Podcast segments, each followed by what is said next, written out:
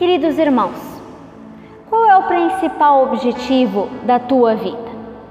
Alguns de nós vão responder que é ter família, criar os filhos.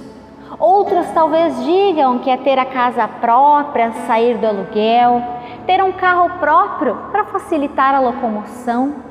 E ainda aqueles que digam que é poder se aposentar, ter uma poupança para velhice ou para alguma emergência.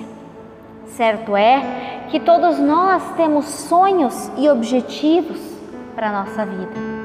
Só que esses sonhos, eles não devem e não podem estar acima ou em primeiro lugar na nossa vida.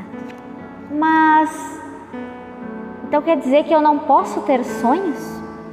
Então quer dizer que tudo aquilo que eu quero ter, eu não devo ter como objetivo? Não é bem assim. O texto do Evangelho de Mateus, no capítulo 6, dos versos 19 a 21, assim nos explica: Não acumuleis para vós outros tesouros sobre a terra, onde a traça e a ferrugem corroem, e onde ladrões escavam e roubam. Mas ajuntai para vós outros tesouros nos céus, onde traça nem ferrugem corroem e onde ladrões não escavam nem roubam. Porque onde está o teu tesouro, aí estará também o teu coração. Jesus Cristo, ele nos diz que o nosso principal alvo não deve ser os nossos objetivos, mas sim os tesouros nos céus. Ou seja, a gente precisa colocar em primeiro lugar na nossa vida uma vida entregue a Jesus Cristo. Uma vida onde Jesus Cristo habita no nosso coração. Uma vida onde nós nos colocamos à sua disposição, entendendo do seu amor e somos moldados pelo Espírito Santo. Uma vida onde nós buscamos levar a Sua palavra, a Sua mensagem, anunciar a salvação que Ele nos dá. Uma vida onde nós buscamos sermos pequenos cristos através da nossa fala, através das nossas ações. Uma vida onde nós temos certeza da nossa salvação e de que quando esta vida terminar, nós teremos uma vida eterna.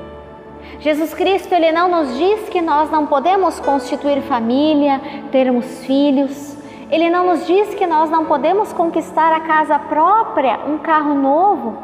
E muito menos nos diz que nós não devemos ter uma aposentadoria, termos uma poupança. Não, bem pelo contrário, ele diz que nós podemos ter essas coisas, mas que acima disso tudo tem de estar a nossa busca por uma vida eterna, a nossa busca de anunciarmos a salvação que vem de Jesus Cristo. Salvação é essa que vem da sua ressurreição, onde ele venceu a morte e os pecados. Porque, meu irmão, minha irmã, as riquezas deste mundo ficam neste mundo. E para que a gente possa refletir, no dia que nós viermos a falecer, nem seremos nós a escolhermos a roupa com a qual nós seremos sepultados ou cremados. Sendo assim, que nós aprendamos a buscar os tesouros do céu acima dos tesouros da terra. Uma abençoada semana.